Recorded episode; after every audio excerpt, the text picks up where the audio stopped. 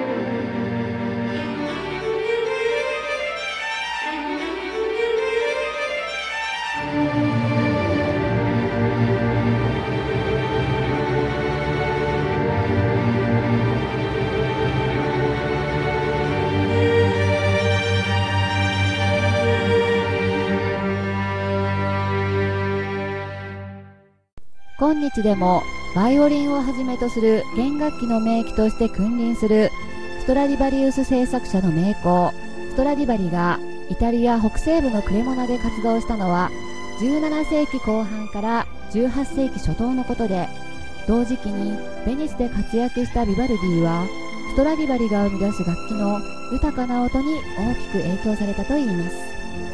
次に第一楽章より秋をお聴きください。